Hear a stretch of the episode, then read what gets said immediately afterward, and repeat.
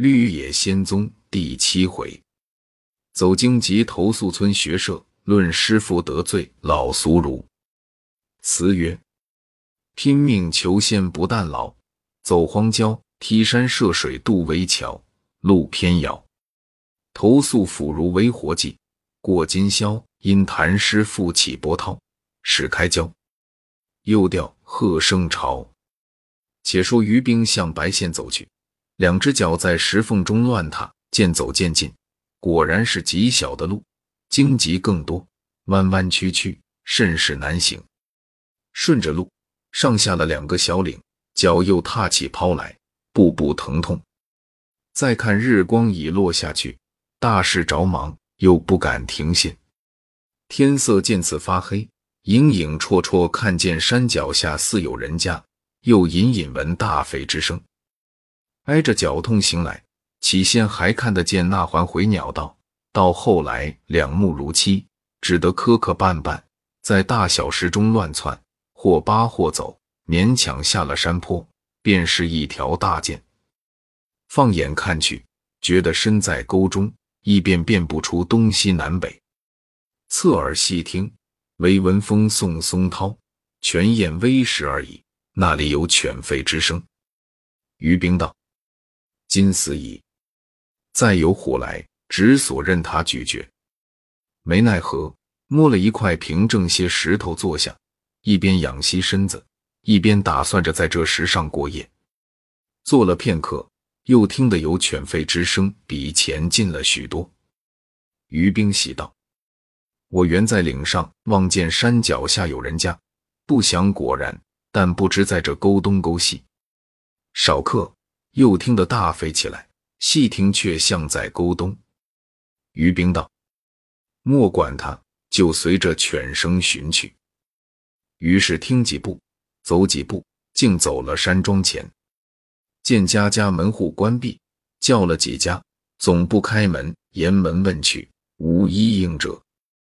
走到尽头处，忽听得路北有一吾之声，是读夜书。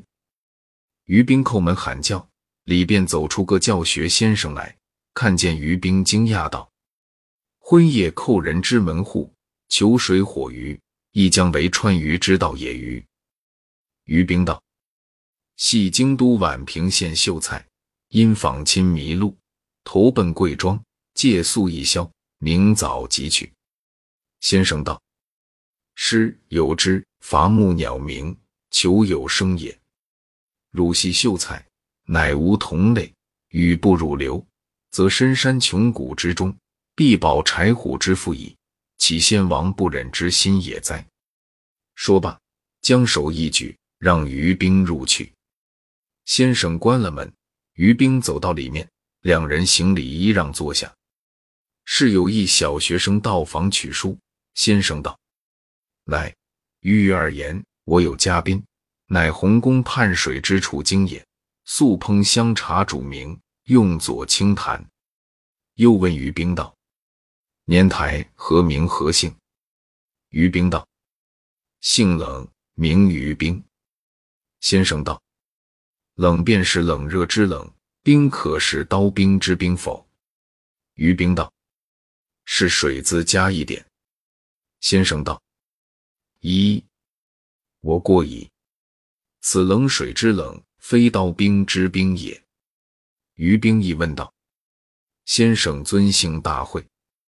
先生道：“姓邹，名季苏，字幼贤。邹，乃邹人孟子之邹，季许之季，东坡之苏。幼贤者，言不过又是一贤人耳。”又向于兵道：“年台山路跋涉，复俄也必矣。余有嬷嬷焉，君但否？”于冰不解“嬷嬷”二字，想着必是食物，忙应道：“极好。”先生向炕后取出一白布包，内有五个嬷嬷，摆列在桌上，一个与大蛤蟆相似。先生指着说道：“此古嬷嬷也。古得天地中和之气而生，其叶离离，其实累累，弃其叶而存其实。”磨其皮而碎其骨，手以团之，龙以争之，水火交际而磨道成焉。夫星唇雄掌，虽列八针，而硕脏庸长，徒多防御。此魔壮精不遂，不治不停，真有郭化存神之妙。于冰道：“小生韩氏今得食此佳品，刀光不尽。”于冰吃了一个就不吃。先生道：“年台饮食何廉也？于美食必罢，而犹以为未足。”于冰道：“后承孤爱，保德之志。”忽见桌上放着一张字符，上面写着题目是“因不识其亲亦可宗也”，已写了几行在上面。于冰道：“此必先生佳作了。”先生道：“今日是文期，出此题考语文弟子，故先做一篇着一等看，以作今事。今只做起破成题。”其讲了，余文尚需构思。于冰取过来一看，上写道：“关圣人教人以因而亲，与宗各不失其可矣。夫宗亲之族长也，夫子教人因之上宁，有失其可者哉？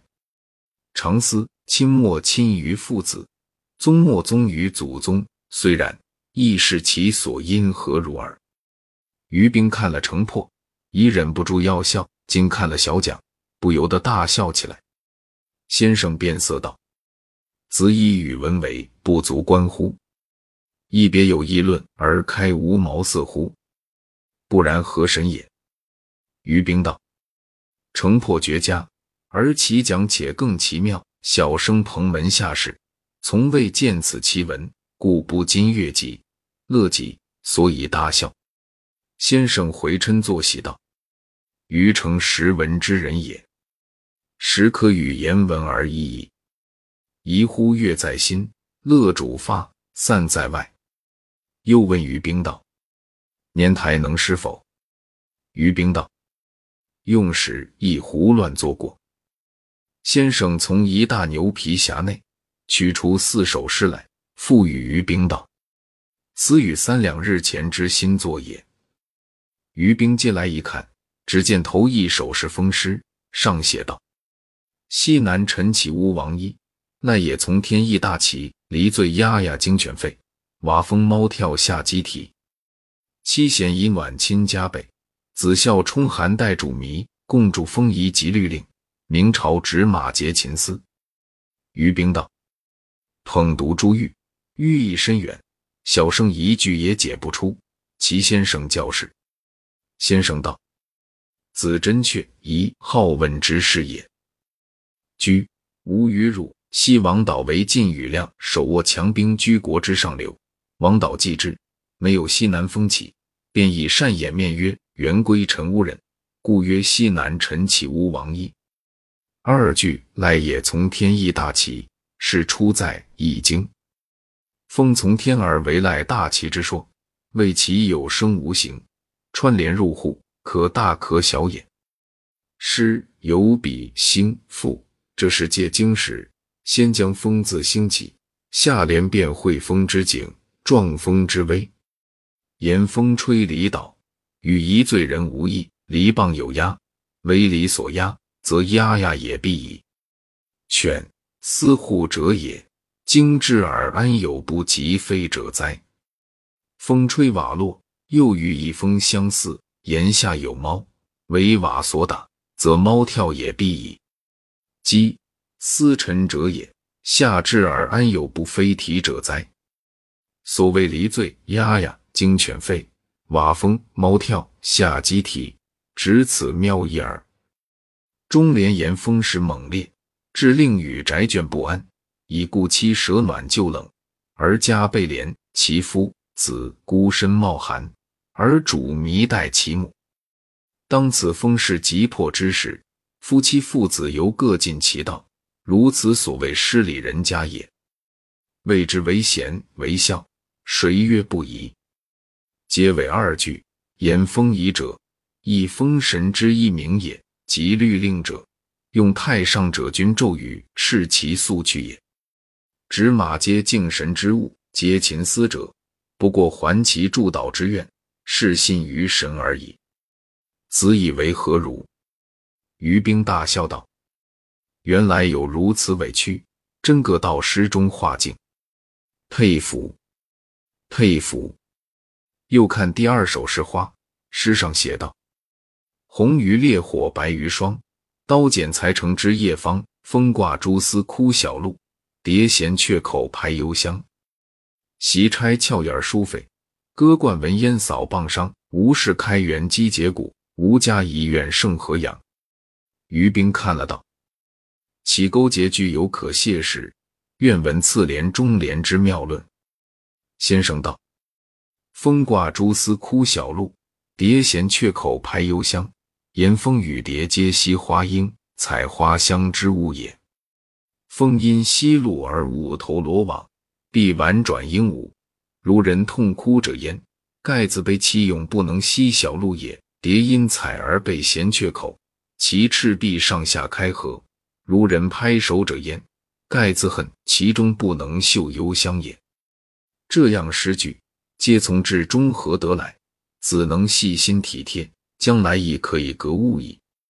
中联习差，俏眼梳翡，歌冠文烟扫傍上，系吴家现在典故，非托诸空言者可比。与院中有花儿，习采取而为钗，插于髻边，俏可知矣。与子少壮人也，爱而至于废书而不读，与家无花瓶。与兄著花于冠而闻香焉。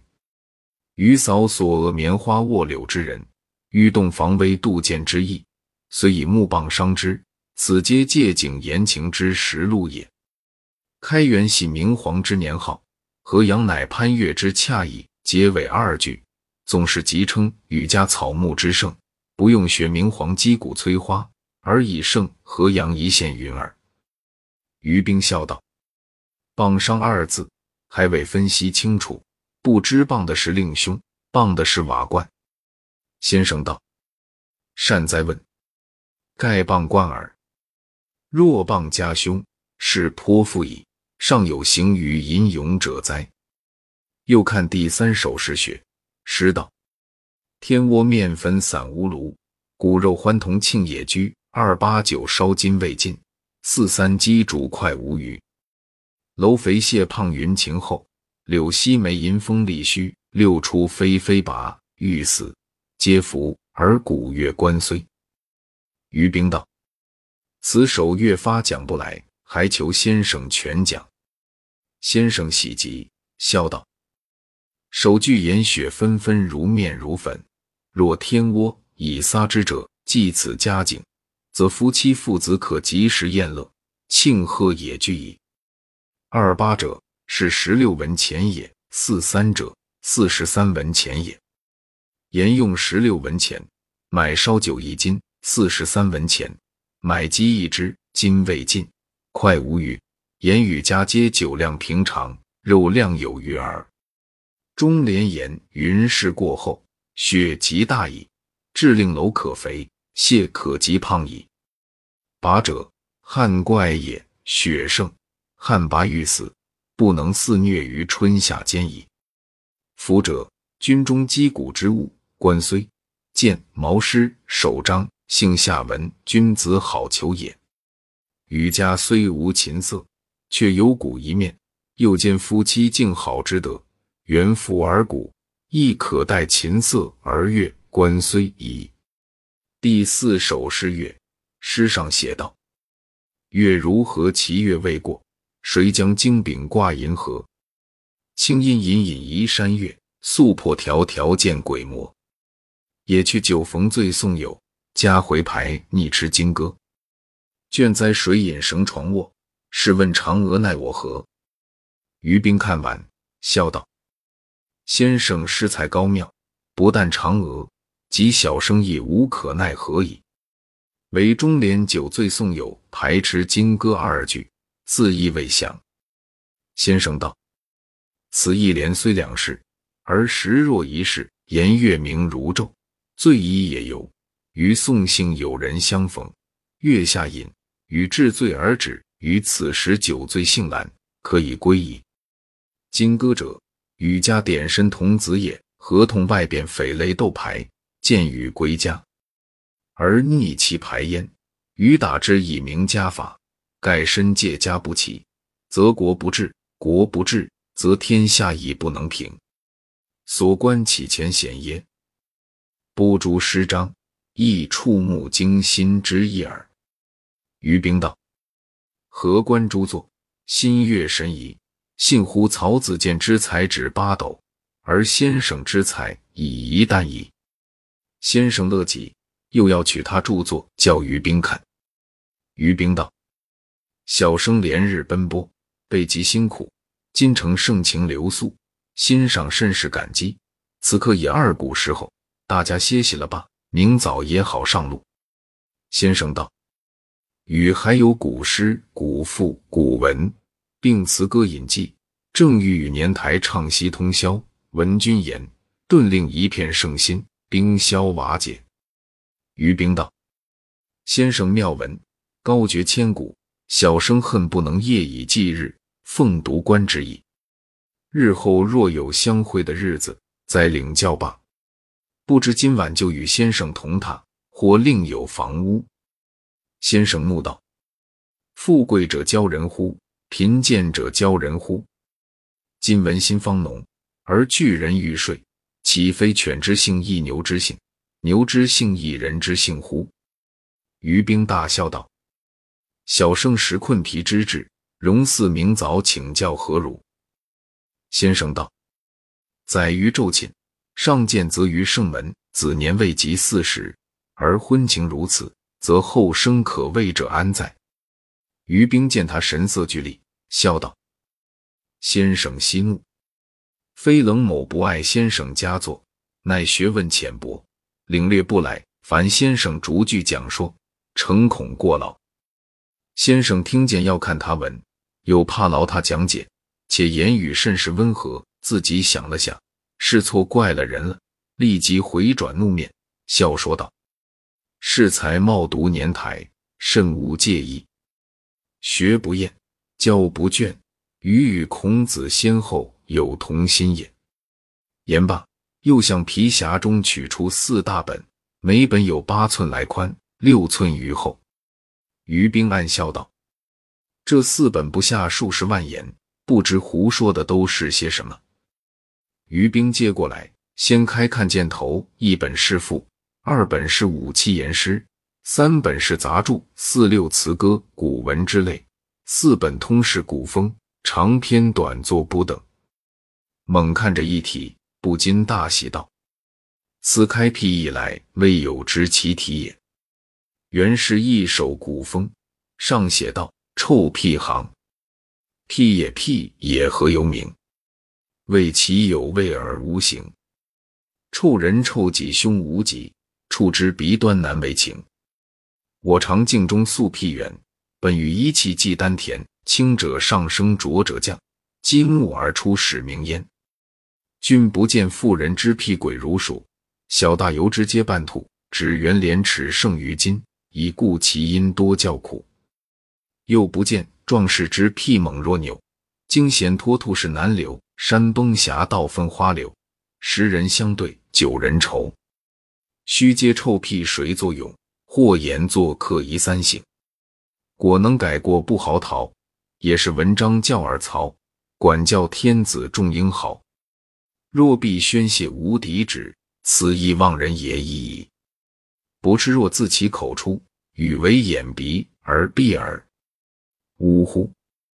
不毛之地兴且山，何事识仁爱少年？请君咀嚼其赌传，须知不值半文钱。于冰一边看一边笑，浑身乱颤。看完拍手大笑道：“先生风花雪月四诗。”总要让此为第一，真是辟之至精而无以复加者。且将“杜撰”二字改为“杜撰”，巧为关合，有想入非非之妙。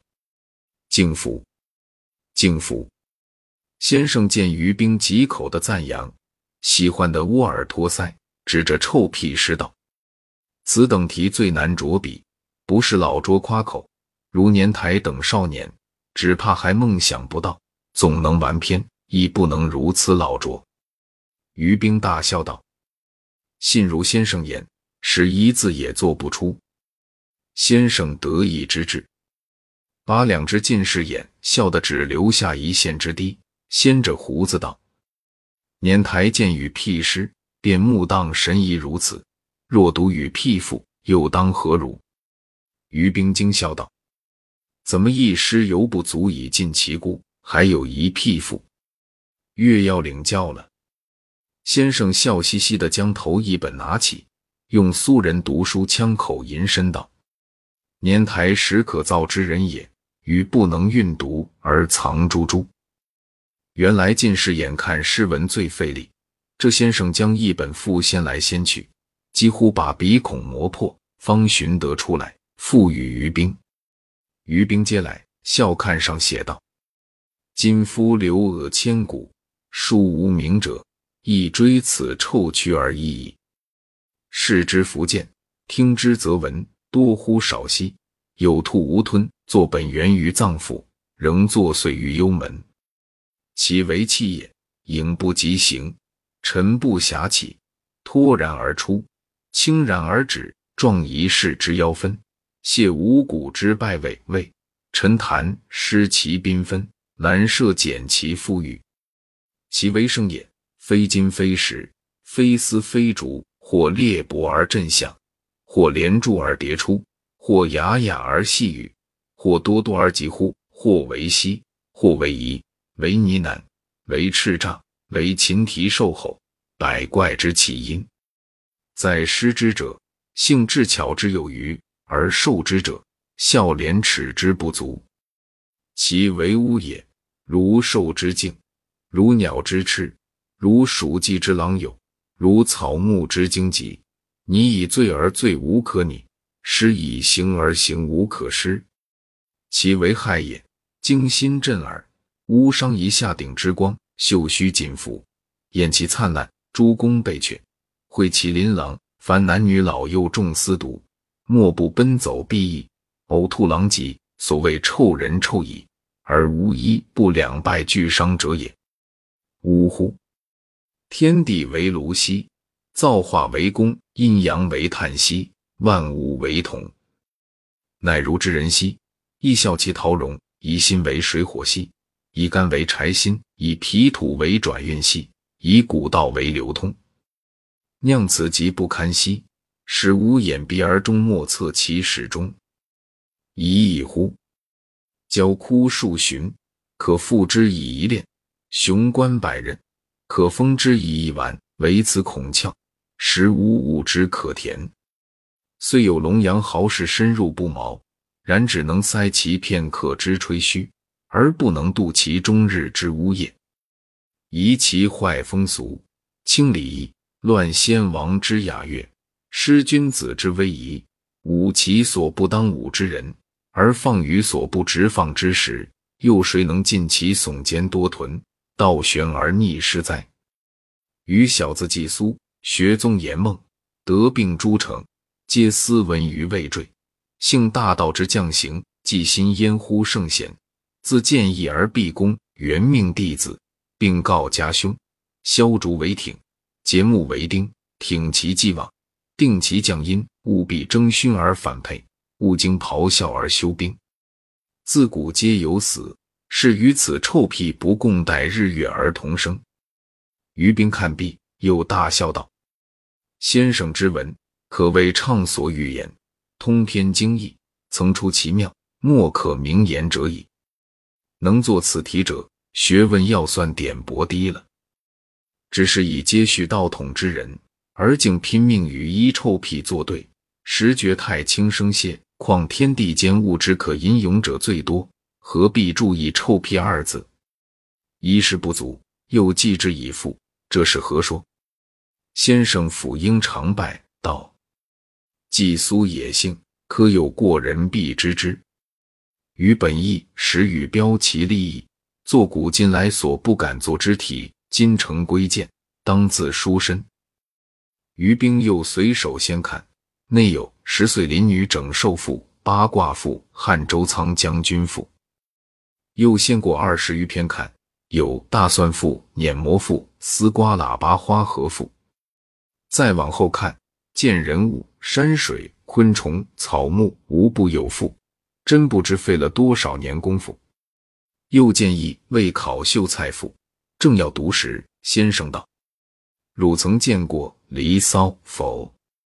于冰道：“相曾读过。”先生道：“《离骚》变幻归异，精雅绝伦，乃世人只读《卜居》《渔父》等篇，将九章九歌许多妙文置之不顾。与前臭屁赋，细作实作。”此篇细作古作，待进今附体，复力有余，而骨气不足。汝是读之，则诸盘榆木可立便矣。于冰笑了一笑，去看上写道：“未考秀才赋，恨天道之破噩耗，何独恶乎秀才？府空洞而米庆稀，拥薄絮而无柴，遭鼠辈之会无息。”安无夜而水雨，夜耿耿而不寐兮，魂盈盈而志数。奈经期之如熏兮，犹拉扯乎云雨。立者雨不及兮，乐者若不闻。日嗷嗷而待补兮，传文宗之立志。心碌碌而上下兮，欲乎天而欲地。神疏忽而不返兮，行枯槁而似吼。内为省乎八股兮，愧一字之不留。柱上苍以火与兮，瞻杳冥而莫得。闻青丝之可疑兮，愿乘风乎夷则。复念子少而迟除兮，且苟以言免去。倘试题之通套兮，欲全从婴儿于兮。恨孟氏之喋喋兮，逢氧气之一张。心遥遥而玄惊兮。离人群而遁阳，悬除名而归里兮；亲朋故语而窃笑，何与命之不臣兮？世人交者而叫好，含清泪而出与户兮，怅怅乎其何之？睹流水之惶惶兮，羡朋贤之所居。乱曰：与不测兮命不受，与何畏惧兮乃归回而舍故。飘然一往兮还无迹，灵其有之兮为厉鬼。于冰看完道：“二赋比四诗字句还明显些。先生既爱古作，《离骚》最难取法，可将《赋苑》并《昭明文选》等书，则浅近者熟读之，还是刻古不成类物之意。”先生变色道：“是何言语？”子以与父为不及《离骚》耶？于冰道：“先生腹内家具多，可许有古妇之皮毛。若必与《离骚》较公桌，则嫩多矣。”先生听罢，用手将桌子一拍，大吼道：“汝系何等之人，乃敢毁誉古今，藐视大儒？吾父且嫩，而老者属谁？今以天经易髓。”清心健脾之骨磨磨，保子之父，而胆敢出此狂妄无良之语，轻贬明贤，此耻与东败于齐，难辱于楚，何如？这先生越说越怒，将自己的帽子窝来，向炕上用力一甩，大声吆喝道：“汝将以鱼骨嬷嬷为道直之所为耶？亦将以鱼馆为青楼旅馆，任人出入耶？”于冰道：“就是说一嫩字，何至如此？”先生越发怒道：“子真不待教而诛之人也。吾房中师弟授受，少闻之之统，既经医之传，岂可以容离经叛道之人哉？”即唤学生出来，指着于冰说道：“此秀才中之一端，而其名古而攻之，但念在天色已晚。”孤与同居中国，速领他到西小房去。于冰见先生怒不可解，自以也乐得耳静，向先生举手道：“明日早行，恐不能谢别。”先生摆手道：“别阿敢当我哉？于冰跟了学生到西小房内，见里面漆黑，又着实阴冷，出门人亦说不得，就在冷炕上合衣睡去。直到日光初时才起来，站在院中。这一个学生入房说告辞的话，等了一会，猛听得先生房内叮叮当当敲打起来，也不知他敲打的是什么东西。听得先生作歌道：“借笔角同，不使我闻；为子之故，使我损其名。借笔角同，不使我诗；为子之故，使我有所思。借笔角同，不使我富；为子之故。”使我气破肚。于冰听罢，忍不住笑。少客，那学生出来说道：“我先生不见，你请吧。”于冰笑的走在街上，忽一学生赶来道：“你可知我先生作庸吗？昔如碑遇见孔子，孔子不见，取色而歌，使之闻之。先生虽无色，却有瓦罐。”今日古瓦罐而歌，亦孔子不见如碑之意也。我先生怕你无不及此，叫我赶来说与你知道。于冰大笑道：“我今生再不敢见你先生了。”说罢，又伏大笑。正是凶至大虫凶极矣，写真风刺非伦比。父如师傅也相同，避者可生，独者死。